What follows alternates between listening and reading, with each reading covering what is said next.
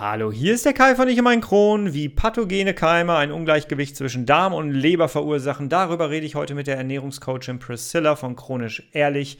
Bleibt dran, wir hören uns auf der anderen Seite des Intros. Es wird super spannend. Bis gleich, ich freue mich auf dich.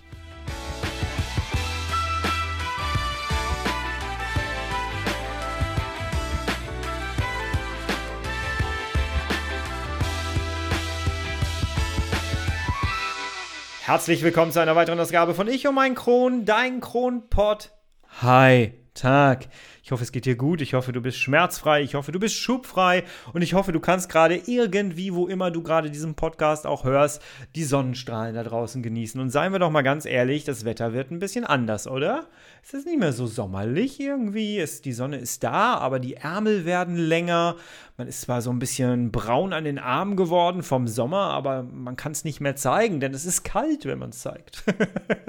aber darum soll es heute nicht gehen. Ähm, genießen wir einfach ein bisschen die Sonne und die Restwärme von draußen, jawohl. Hast du heute schon etwas gegessen? Wenn ja, mal Hand aufs Herz, war das eher entzündungsfördernd oder eher entzündungshemmend? Und kennst du die Unterschiede?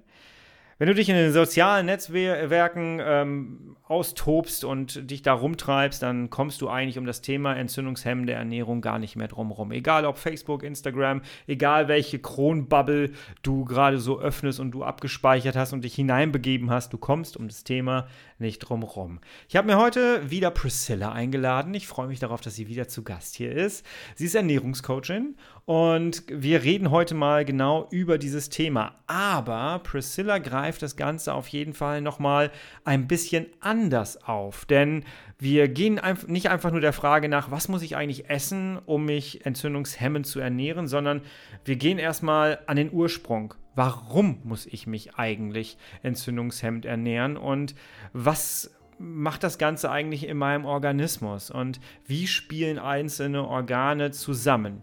Ihr merkt, es wird super spannend und deswegen gehen wir direkt in das Gespräch rein. Mach's dir gemütlich, fahr einmal länger um den Block, um den Podcast ganz zu hören. Hol dir ein Heißgetränk deiner Wahl und mach's dir gemütlich. Ja, und hör dir das ganze Gespräch an. Ich wünsche dir viel Spaß beim Gespräch und viele schöne, inspirierende Aha-Momente. Tough times never last, but tough people too.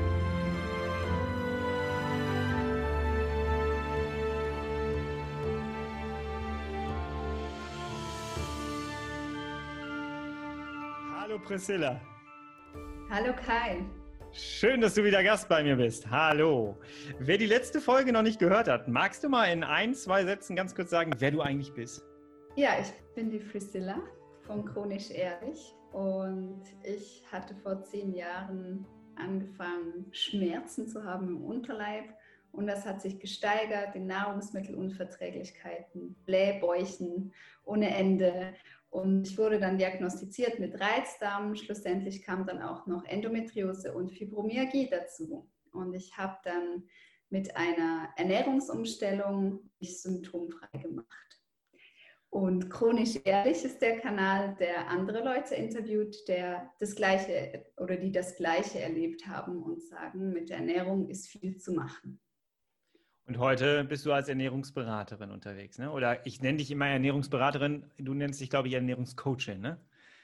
Genau, weil ich coache Menschen in ihrem Ziel, die Ernährung umzustellen oder die Ernährung gesünder zu gestalten. Und ich finde das was, was sehr Wunderbares, weil der Berater, das gibt ja immer einfach nur Ratschläge. Und ich sehe mich als eher ein Begleiter, der einen motiviert und einem da wirklich abholt, wo man ist und die Ziele dann gemeinsam umsetzt, die der Klient hat, nicht die ich habe. Aber du lebst es auch selber. Ja, natürlich, ja. Das ist immer das Allerschlimmste, ja, wenn man selber überzeugt ist von der gesunden Ernährung, ja. und jetzt hast du uns eigentlich schon direkt super schön zum Thema gebracht, und zwar äh, jemanden abholen, da wo er gerade ist. Chronisch, äh, Menschen mit chronischer Darmerkrankung sind meistens äh, in ihrer chronischen Entzündung. Äh, jetzt kommen die zu dir und wir haben gesagt, wir reden heute einmal über die äh, entzündungshemmende Ernährung. Wie ja, das ist mega spannend. Ja, die entzündungshemmende Ernährung, die ist ja wirklich so in aller Munde. Und ich bin aber jemand, ich frage immer gerne, von wo kommt denn aber eine Entzündung? Also ich bin so eine richtig Vierjährige, die immer fragt, warum? Aber warum? Also wenn ich zum Arzt gegangen bin und der gesagt hat, ja, Sie haben da leichte Entzündungen im Magen-Darm und ich gefragt habe, warum, dann ja, habe ich genervt. Kann ich mir gar bildlich vorstellen. dann kam nämlich eine Antwort, dann habe ich gesagt, ja, aber das verstehe ich nicht. Erklären Sie mir das bitte. so, und deswegen habe ich es mir zur Aufgabe gemacht, die Dinge wirklich ähm, denen nachzugehen. Ähm, wir haben schon im letzten Podcast ähm, zusammen gesehen, dass wir auch die, beide die gleichen Bücher schon gelesen haben. Ähm, zum Beispiel dieses ähm, tolle Buch da, ähm, Klartext Ernährung. Ja, du bist viel weiter als ich. Ich habe noch angefangen, ja. Ah. es kamen zwei andere Bücher dazwischen, ja. genau. Ja, ich möchte immer wissen, ähm, ja, warum? Warum?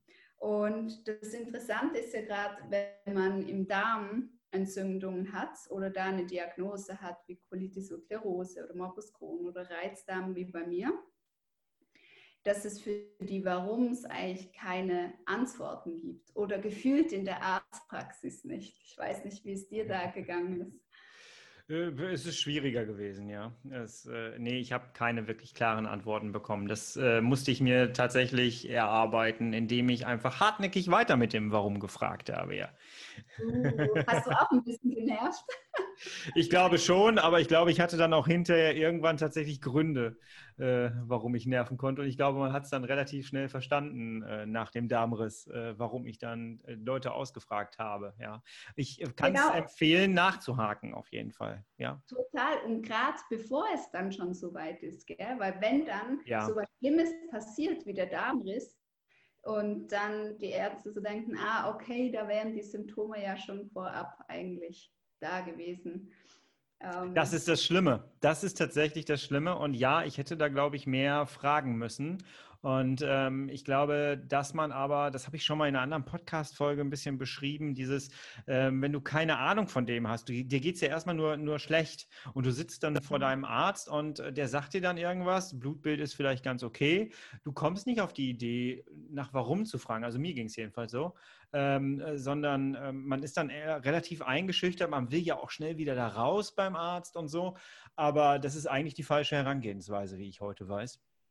Heute lasse ich mir ja. alles äh, doppelt und dreifach erklären und mir als Patient ist mir gerade relativ egal, wie viele draußen noch sitzen. Ich sitze jetzt da und äh, dann mhm. äh, frage ich schon nach. Ja, aber das hätte ich vorher machen sollen, auf jeden Fall. Ja, ja und das ist die, diese Fragestellungen, die haben mich so ein bisschen unseren Körper ganzheitlicher anschauen lassen. Ich war mhm. dann in erster Linie war ich immer bei meinem Darm und dann in den Recherchen habe ich herausgefunden, dass eigentlich unsere Leber mega wichtig ist. Ja. Und da, ähm, ich kann dir sonst den Artikel auch noch geben vom Ärzteblatt, dass du das dann für die Zuhörer unten reinschreiben kannst. Das machen wir. Und zwar hat der Professor Dr. mit Tillmann Sauerbruch aus Bonn ähm, hat mit vielen anderen Forschern was ganz Interessantes gesagt und ich lese das mal kurz vor. Und zwar hat er gesagt, Funktionsstörungen im Darmbereich können Lebererkrankungen triggern, während umgekehrt Störungen der Leberfunktion Darmerkrankungen Vorschub leisten können. Und sie gehen, also die neuesten Forschungen gehen davon aus, dass sich Leber und Darm halt enorm gegenseitig beeinflussen. Ja. Ja, und die Verbindung zwischen ähm, der Leber und dem Darm ist ja auch noch die Gallensäure. Mhm. Und das war für mich so mega spannend, das zu merken, weil wir können zum Beispiel äh, eine Fettleber haben, also zu viel Fett auch im Blut und sind aber eigentlich schlank von der mhm. Konstitution. Das heißt, es kann tatsächlich auch sein, dass wir immer wieder hm, in den Arztpraxen sind und Untersuchungen machen. Und vom äußerlichen Bild würde man nicht darauf schließen, dass eigentlich mit der Leber etwas nicht stimmt. Oder die Leberwerte können jetzt auch noch im Normalbereich sein, aber trotzdem geht es unserer Konstitution nicht gut. Und das ist ja auch sehr interessant. Das wäre dann fast nochmal ein eigener Podcast. Wie entstehen eigentlich diese Richtwerte von den Laborwerten? Das ist ja auch einfach nur mm, ja, von ganz vielen Menschen der Durchschnittswert. Das heißt, es kann sein, dass es dir lebertechnisch tatsächlich nicht gut geht, aber die Werte zeigen das nicht. Aber man kann eben von den neuesten Forschungen ausgehend davon ausgehen, wenn etwas im Darm nicht stimmt, dass auch in der Leber was nicht stimmt und auch in der Galle nicht. Ja. Das heißt, dann habe ich weiter gefragt, äh, ja, wie kann, kann ich denn meine Leber unterstützen? Wie kann ich ihr Gutes tun? So, und warum auch, war meine Frage, ist diese Leber eigentlich so wichtig? Was macht die? Ganz ehrlich, ich habe mich vorher echt nicht so mit meinen ähm, Gedärmen und Organen auseinandergesetzt bis zu, bis zu meiner Erkrankung. Ähm, ja, und diese Fragen, die haben mich dann immer wieder aufhorchen lassen, wenn es darum ging, entzündungshemmend, das ist entzündungshemmend und das und das sollte man vielleicht auch weglassen und das weglassen. Und ich dachte dann aber auch immer, aber wie kann das sein, dass zum Beispiel meine Schwiegereltern so viel Brot essen, ähm, Fleisch essen und denen geht es einfach gut? Mhm. Jetzt wird die spannend. Haben keine, die haben gar keine Probleme. Wie kann das sein, dass ich so hohe Entzündungswerte im Darm habe? Okay, mhm. es hat einen Zusammenhang mit der Leber, es hat einen Zusammenhang mit der Ernährung, das verstehe ich irgendwie, aber wie kann es sein, dass es mich trifft und andere überhaupt nicht?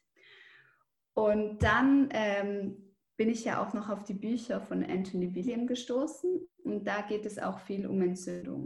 Und da ähm, beschreibt er, dass es zwei Arten von Entzündung gibt. Dass wenn wir uns verletzen, zum Beispiel wir schneiden uns mit dem Messer oder wir schlagen uns auf mit dem Kopf oder was weiß ich, dann entsteht eine Entzündung. Oder wir nehmen pathogene Keime auf. Okay.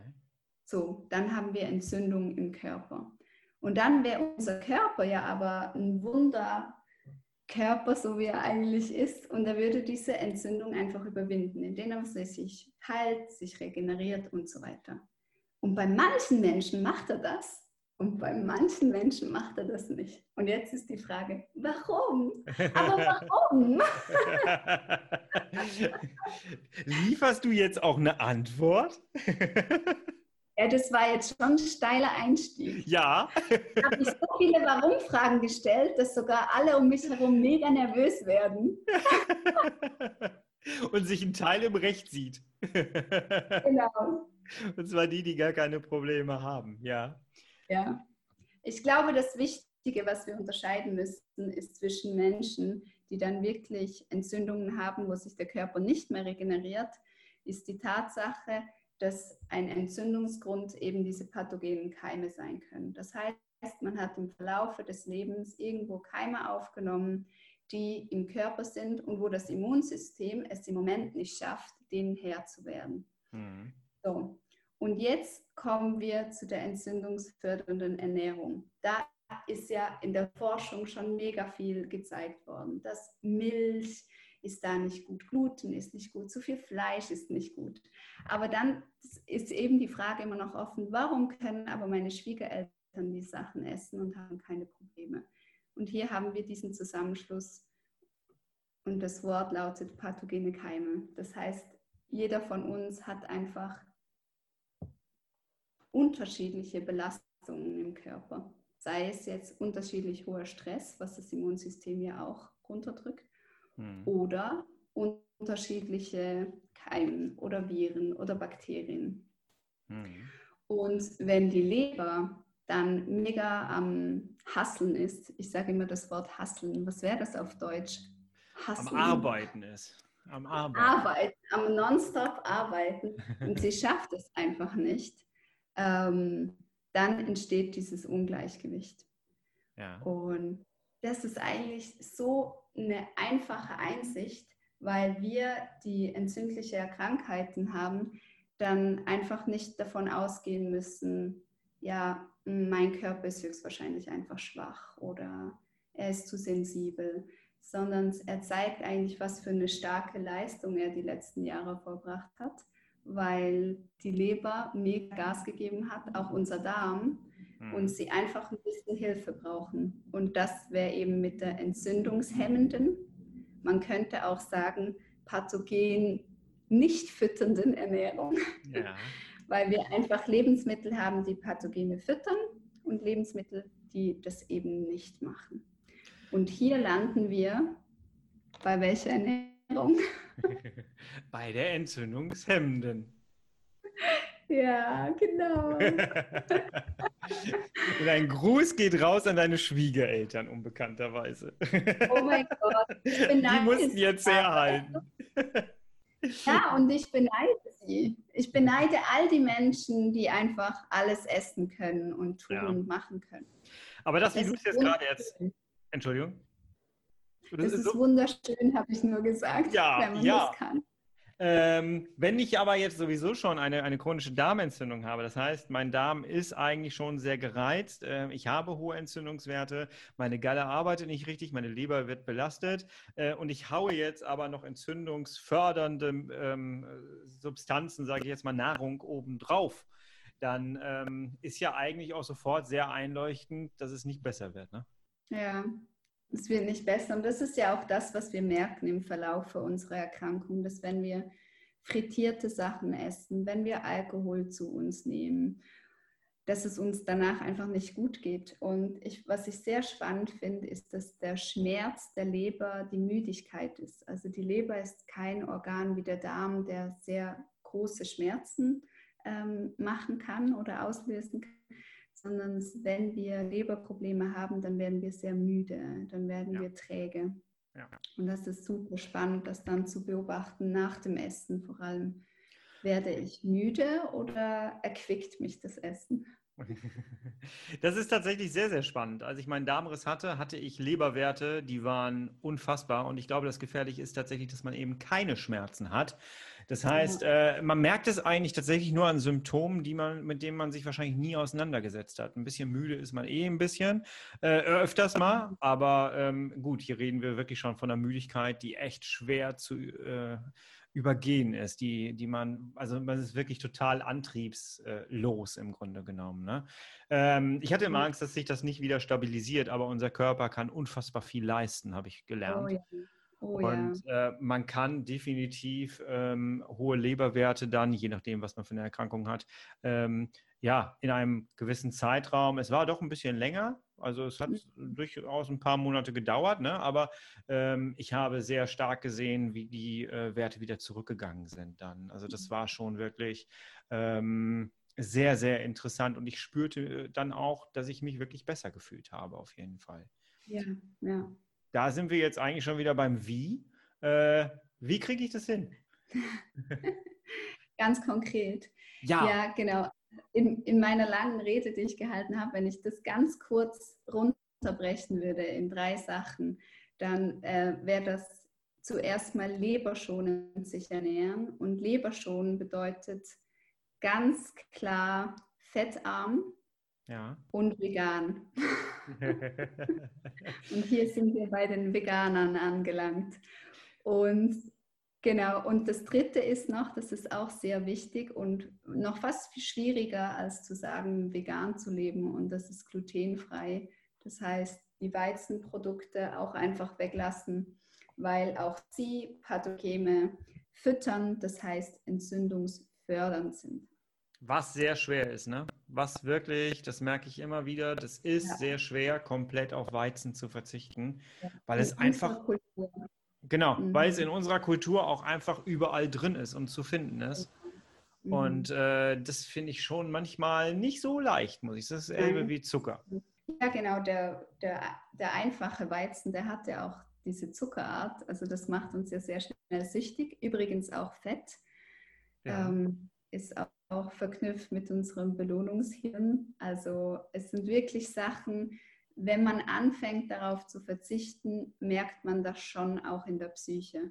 Das kann man nicht ähm, kleinreden. Also da kommen wir dann auch zu dem Thema emotionales Essen, was für mich als Ernährungscoach natürlich super interessant ist, dahingehend meine Klienten auch zu begleiten, zu sagen, okay, in welchen Situationen verspürt man diese unbändige Verlangen nach einer Brezen zum Beispiel oder einer Schokolade oder zu ganz fettigen Pommes und so weiter. Das, ist, das sagst du ganz richtig, ja, das ist nicht leicht, ja. Wie erkenne ich denn jetzt, ähm, also was, was, heißt denn fettarm? Fettarm hören mit Sicherheit sehr, sehr viele Menschen, ähm, ernähren sie sich ein bisschen fettarmer. Was bedeutet das eigentlich? Heißt es, dass ich von jetzt auf gleich direkt auf Fleisch verzichten sollte? Heißt das, äh, dass äh, Süßkartoffelpommes total super sind und normale Pommes nicht? Was heißt das für mich in meinem Alltag? Mhm. Ja, genau. Du hast es schon total auf den Punkt gebracht. Ähm, fettarm bedeutet meistens einfach pflanzenbasiert, weil es gibt kein tierisches Eiweiß ohne Fettgehalt. Es gibt aber mhm. pflanzliche Eiweiße ohne Fettgehalt. Das heißt, in den tierischen Produkten haben wir einfach von Natur aus einen höheren Fettgehalt. Ob das jetzt die Milch ist, ob das der Käse ist, ähm, das Rindsteak oder auch das Hühnchen. Das Hühnchen hat ja den Ruf, sehr fettarm zu sein. Es ist aber nur fettarm im Vergleich zum schweren Fleisch, zu Schwein oder so. Mhm. Aber an sich ist es nicht fettarm, das Hühnchen. Genau. Und dann hattest du noch die Sweet Potatoes erwähnt. wenn, wenn, wenn du natürlich die Süßkartoffeln im Ofen machst, ohne ähm, äh, Olivenöl oder was auch immer wieder drauf zu klatschen, dann hast du natürlich kein Öl. Dann hast du einfach gesalzene, knusprige Sweet Potatoes, die auch sehr lecker sind.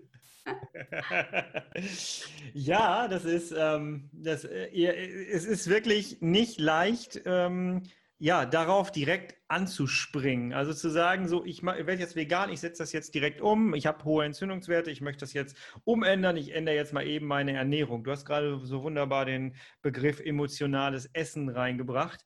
Ähm, Essen ist in unserer Kultur wirklich was sehr, sehr Emotionales. Wir kriegen das als Kind schon mit ähm, und wir haben sehr, sehr viele Glaubenssätze und ähm, Überessen. Und äh, ja, es ist schwierig, da auszubrechen. Das kriege ich immer wieder mit, wenn Menschen mitbekommen, dass ich mich vegan ernähre. Und ähm, ich höre mir dann immer sehr viele Monologe von anderen Menschen an. Und äh, ja, ich, ich weiß also auch selber für, für aus meiner Geschichte auch, wie schwierig das ist. Gibt es etwas, wo man sagen kann, mach es dir ein bisschen leichter, indem du das und das beginnst? Mhm, du meinst konkret äh, Lebensmittel zu ersetzen, dass die Routine nicht so unterbrochen ist. genau. Ja, wie fang, also wie fange ich an, wenn ich jetzt sage, ich möchte mich ab heute, möchte ich mich gerne entzündungshemmend äh, ernähren? Wie fange ich jetzt direkt an? ja, am besten folgt ihr meinem Kanal. Dann ja. seht ihr ganz viele Rezepte. die super lecker sind. Nee, also das Erste, was ich machen würde, ist wirklich ein bisschen mit der Idee schwanger gehen. Und da ist es echt keine schlechte Idee, Leuten zu folgen, die das einfach vorleben. Weil wir Menschen lassen uns so gerne inspirieren und äh, lassen uns von unserem Umfeld prägen. Äh, es gibt doch, Kai, dieser Spruch, du bist die Summe der fünf, der fünf engsten Personen, mit denen du dich umgibst. Genau das, ja. Und das, denke ich, so ist so ein erster Schritt. Also wir sind ja alle gerne in den sozialen Netzwerken unterwegs und da wirklich sich zu überlegen, welchen Menschen kann ich folgen, die mich dahingehend positiv beeinflussen. Einfach, dass unser Gehirn schon einfach mal diese Information aufnehmen darf. Hm. Und wenn man das einfach mal für ein paar Wochen macht und dann kommt nämlich die Lust dann kommt die Lust auf dieses Essen, was man sich die ganze Zeit anschaut. Man denkt so, ja, also so schwierig ist das nicht. Man findet dann vielleicht ein, zwei Rezepte, wo man denkt, das passt zu mir, das befriedigt meinen Geschmack und es ist von der Machart meine Sache, weil der eine, der schmeißt lieber was in den Backofen, der andere macht lieber was in der Pfanne und so weiter. Einfach da ein bisschen herausfinden, was spricht mich an und was macht Spaß, weil ich glaube, ohne den Faktor Spaß wird das Ganze ganz, ganz harzig. Und mit ja. der Portion Spaß wird es richtig schön. oh ja, das ist so. Und was man auch berücksichtigen muss, finde ich, so habe ich es auch erlebt, am Anfang hat mir nicht alles geschmeckt. Ja, ich war jetzt nicht so der große Brokkoli-Fan zum Beispiel. Das musste erst alles, und ich habe es auch eine Zeit lang nicht vertragen, ne? aber ähm, das musste erst alles so ein bisschen aufgebaut werden, weil unser Geschmack halt sich auch wieder erstmal äh, neu bilden muss. Und das ist mhm. auch eine Erfahrung, die ich gemacht habe, dass ich habe früher mal mit äh, einem veganen Ehepaar gesprochen, die äh, irgendwann gesagt haben, ähm, sie können den Geruch von anderen Menschen nicht mehr oder schwer ertragen, so diese künstlichen Parfüme und so. Und ich habe gedacht so, ach komm, das ist ja das klassische Veganer-Dingen, äh, äh, das, das, das, Klischee, das, das geht ja gar nicht, da möchte ich nie hinkommen. Und ganz ehrlich, ich merke mittlerweile, dass mich das auch triggert, weil es einfach, ich glaube, dass man sich einfach komplett verändert. Man, man riecht anders, man schmeckt anders ähm, man bekommt eine andere Wahrnehmung für sein Umfeld und ich habe auch das Gefühl, man selber riecht auch plötzlich anders, weil der Körper sich vielleicht auch gereinigt hat, irgendwie sich umstellt. Kennst du das? Hm. Ja, unbedingt. Also für mich gab es nichts, was so eine große Veränderung war, wie vegan zu werden und gleichzeitig sensibler zu werden. Das ist für mich das Wort. Stimmt. Man wird wirklich sensibler. Also das, was du gesagt hast mit den Gerüchen, das stimmt tatsächlich auch. Ja. Und aber auch, auch von der geistigen Klarheit, das klingt ein bisschen blöd, aber wenn ich mir dann Nachrichten angeschaut habe oder irgendwo ein verletztes Tier gesehen habe oder so, es hat mich wirklich anders getroffen. Es ist irgendwas in mir passiert. Mhm. Es ist ganz spannend und ich warte noch auf die großflächigen Studien dazu, weil die werden bestimmt noch kommen. Äh, vegan ist ja was sehr Neues. Vegetarisch hat man schon gekannt, gekannt so. Da ja. gab es auch schon Studien dazu, aber vegan ist wirklich was Neues. Und deswegen bin ich sehr gespannt, was da noch rausgefunden wird, den Einfluss auf unsere Psyche und unsere Wahrnehmung. Ist sehr, sehr interessant. Wir werden ja nochmal eine Podcast-Folge darüber aufnehmen, äh, wie schwierig es eigentlich ist, sich in der Gesellschaft äh, vegan zu ernähren und was es da für Hürden gibt. Da reden wir ja nochmal drüber. Ich kann äh, gerne nochmal ganz kurz in einem Satz sagen, wie ich vegan geworden bin, dass ich das über so eine Challenge gemacht habe. Ich hatte auch diese schlechten Blutwerte. Dann habe ich angefangen, mir so eine Challenge zu bauen. Ich wusste, dass mein, mein Hausarzt da nicht so, nicht so auf meiner Seite ist. Und ich habe mir erst einen Bluttest gemacht, die waren äh, dann ne, so, wie sie halt waren. Habe dann einfach von jetzt auf gleich alles auf vegan umgestellt, habe das so vier Wochen gemacht, bin nach vier Wochen dahin gegangen, habe gesagt, ich hätte gerne nochmal einen Bluttest. Ähm, das haben wir dann gemacht. Da habe ich aber auch das Große genommen mit allem drum und dran. Ähm, und äh, ja, habe dann innerhalb von vier Wochen gesehen, dass das richtig gut war. Und ich weiß, dass wenn sich das nicht verbessert hätte nach dieser Challenge, ähm, wäre ich wahrscheinlich nicht vegan geworden. Und äh, aber die haben sich so deutlich verbessert. Gerade die Leberwerte, gerade äh, der CRP mhm. ist runtergegangen. Ähm, das ist un, das konnte man nicht wegdiskutieren. Magnesium ist raufgegangen. Es war richtig gut. Mhm. Und äh, dann habe ich gesagt, okay, ich mache weiter. Und ich habe immer mehr gemerkt, dass meine Werte äh, auch meine Stuhlproben, alles viel, viel besser geworden ist. Und ab da kam für mich sofort das Umdenken und ich habe mich besser gefühlt. Ähm, mhm. Und da kam dann das Umdenken direkt und äh, es gibt jetzt keinen Grund mehr für mich, wieder zurückzugehen, auf jeden Fall. Aber das muss auch wirklich bei einem selber entstehen irgendwie. Ich kann dir jetzt nicht mhm. sagen, jetzt lass mal dein Fleisch da weg, sondern ernähre dich mhm. mal hier vegan, das ist besser für dich wärst du, glaube ich, auch nicht sofort drauf eingesprungen damals, oder? Nee, wirklich nicht. Ich überlege gerade, äh, ja, also bei mir war schon diese Hoffnungsbotschaft, dass es einiges ändern soll, aber wie auch bei dir habe ich das auch nicht in der Arztpraxis gehört. Und es war dann ein Ausprobieren. Es war so ein bisschen wie, hat bisher nichts geholfen, habe alles ausprobiert. Das ist so ein bisschen der letzte Hoffnungsstrang. Ja. Und ja, das war es dann zum Glück. Super spannend, super spannend. Würde denn aus deiner Sicht, jetzt kommt eine Triggerfrage, würde denn aus, äh, kommt man aus deiner Sicht um die vegane Ernährung drumherum, wenn wir von einer entzündungshemmenden Ernährung sprechen?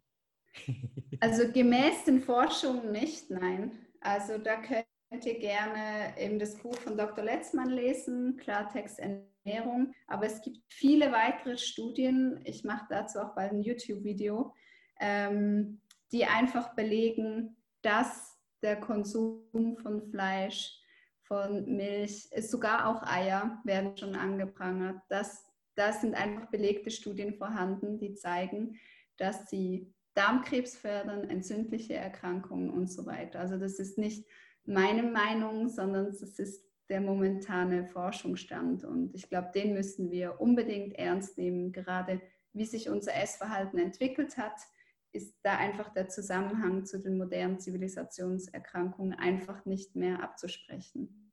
Ja. Das heißt, wenn ich jetzt google nach entzündungshemmenden äh, Ernährungs-, äh, Nahrungsmitteln, äh, dann werde ich ja auch relativ schnell merken, dass es im Grunde genommen pflanzliche Sachen sind, die mir da angezeigt werden, auf jeden Fall. Ähm, was würdest du denn, kann man, kann man ungefähr sagen, in welchem, ich habe jetzt gerade von meinen vier Wochen gesprochen, wo ich die ersten Erfolge hatte, kann man ungefähr sagen, ähm, ja, das ist so eine Hausnummer, in der man sich bewegt oder ist das total individuell?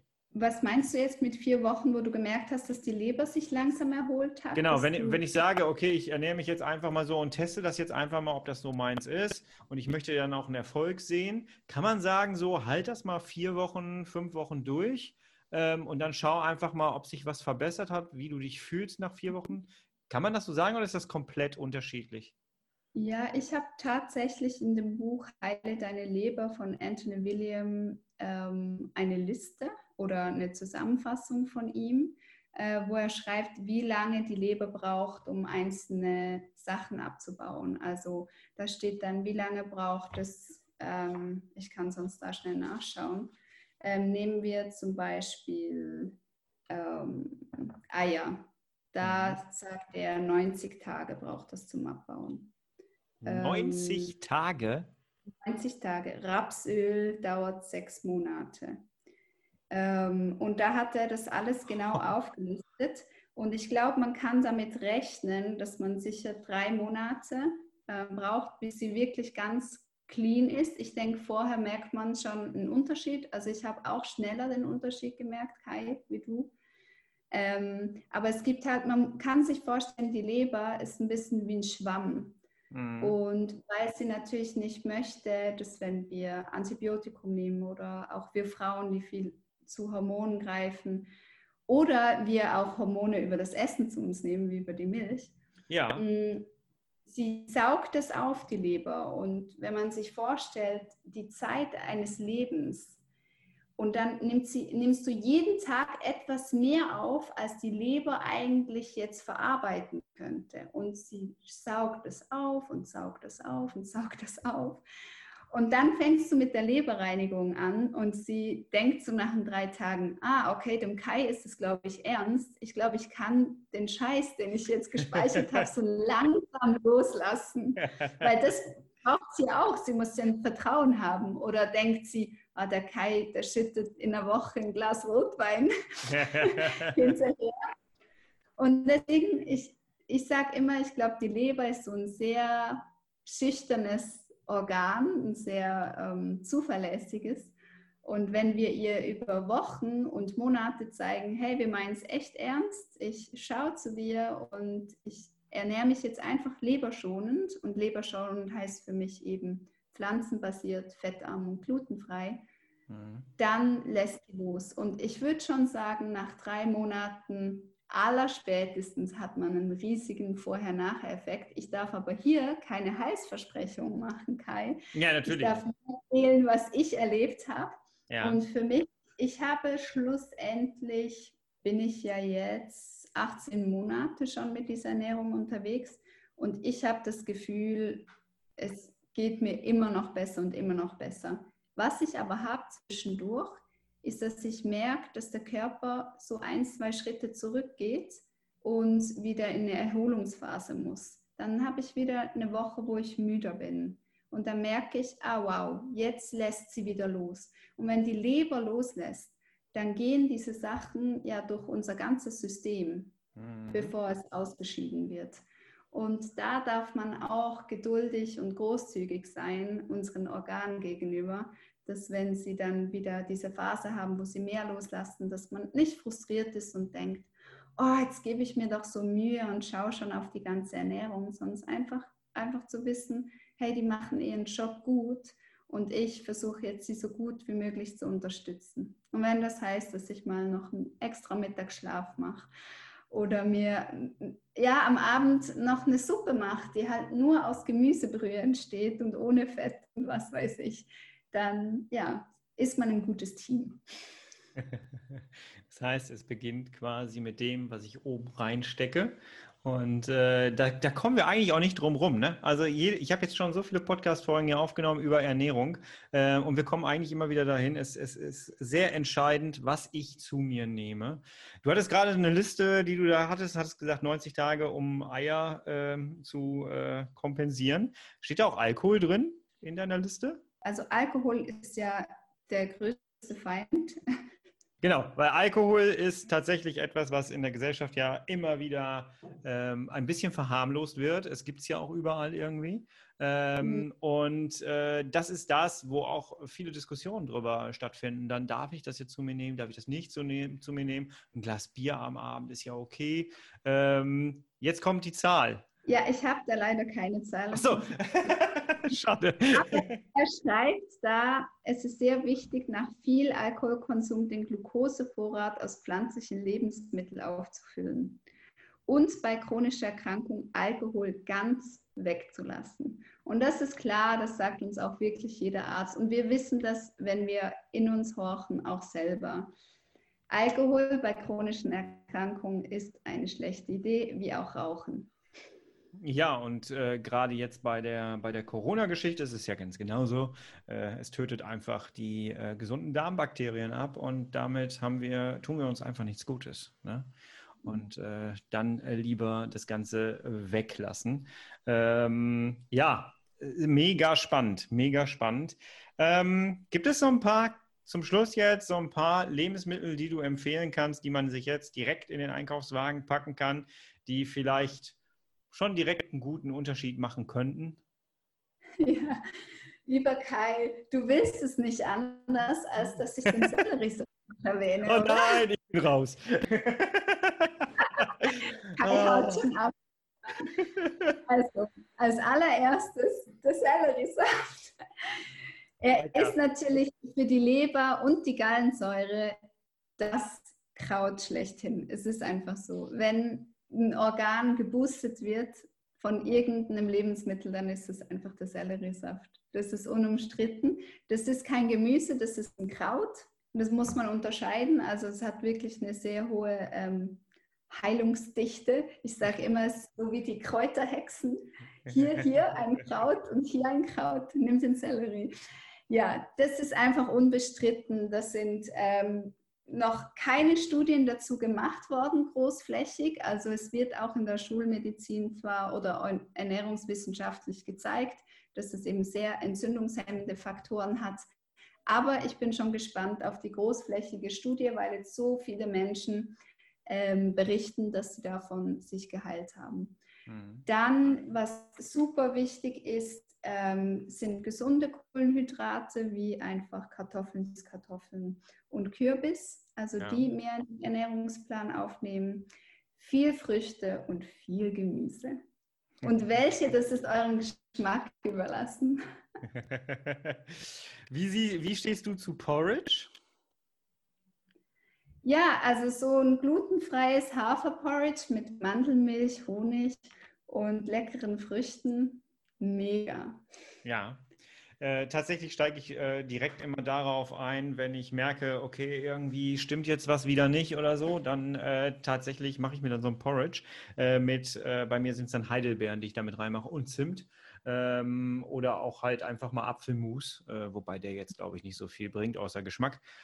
Aber äh, ja, und ich merke einfach, dass ähm, es dem Darm schmeichelt, wenn man es so schön sagen darf. Es ähm, hilft morgens einfach gut in den Tag zu starten. Im Sommer habe ich das jetzt weniger zu mir genommen. Aber jetzt, äh, wenn es so auf den Herbst wieder zugeht, einfach so ein bisschen die Schleimhaut zu schützen. Es legt sich dann immer so schön schützend darüber, habe ich so das Gefühl und habe es gelernt so. Äh, dementsprechend, ähm, ja, das könnte ich auch noch so empfehlen, um äh, ja, so einfach den Darm so ein bisschen auch zu entlasten, was ja auch wichtig ist, wenn man sich antientzündlich äh, ja, ernährt, oder? Ja, das, das erste Wichtigste ist sicher die Reinigung und dann das, wie mit einem Porridge, der Aufbau, ja. Wunderbar, wunderbar.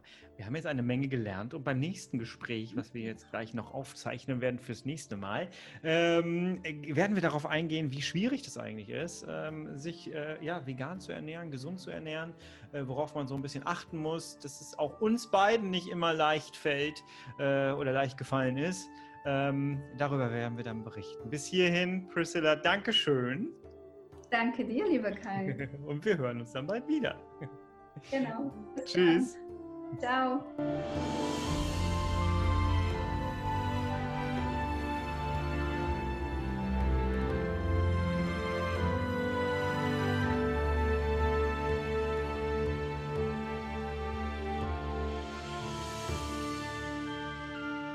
Priscilla, ich danke dir für diese Aufnahme. Es macht mir immer großen Spaß, mit dir aufzunehmen.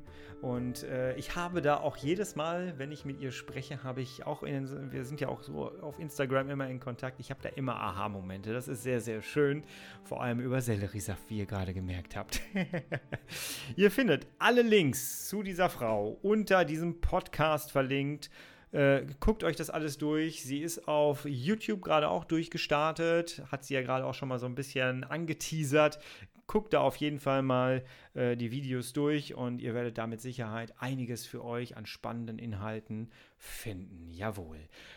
Priscilla hat es gerade gesagt, äh, schafft euch ein Umfeld und wir sind natürlich auch so ein bisschen das digitale Umfeld, was euch so ein bisschen inspirieren kann, was euch vorlebt, ähm, wie man äh, damit richtig umgehen kann. Ähm, das sind ja alles Erfahrungen, die wir auch mit euch teilen.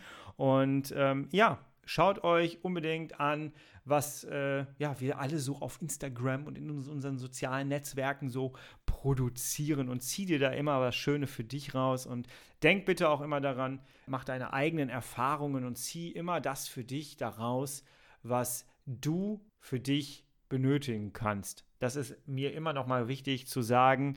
Es ist alles individuell und es ist wichtig, dass du für dich das Richtige da rausziehst. Ja, wenn du möchtest, dann können du und ich gerne in Kontakt bleiben. Ich würde mich da sehr drüber freuen. Gib mir gerne Feedback, auch darüber freue ich mich. Und du findest unter jeder Podcast-Folge meine E-Mail.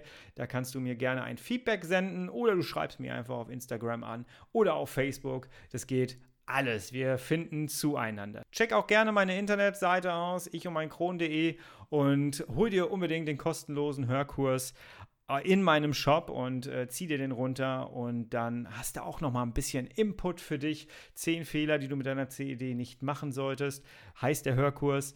Ähm, ja, check alles aus, besuch meinen Blog gerne und ich würde mich freuen, wenn wir in Verbindung bleiben. Wir hören uns nächste Woche wieder, pünktlich um 5 Uhr, nächste Woche Freitag. Du, ich und mein Kron. Ich freue mich wieder riesig auf dich und ich habe da einiges vorbereitet für dich. Jawohl. Die letzte Jahreshälfte, die wird sehr besonders. Bis zur nächsten Woche. Bleib herrlich schubfrei. Wir hören uns. Ciao.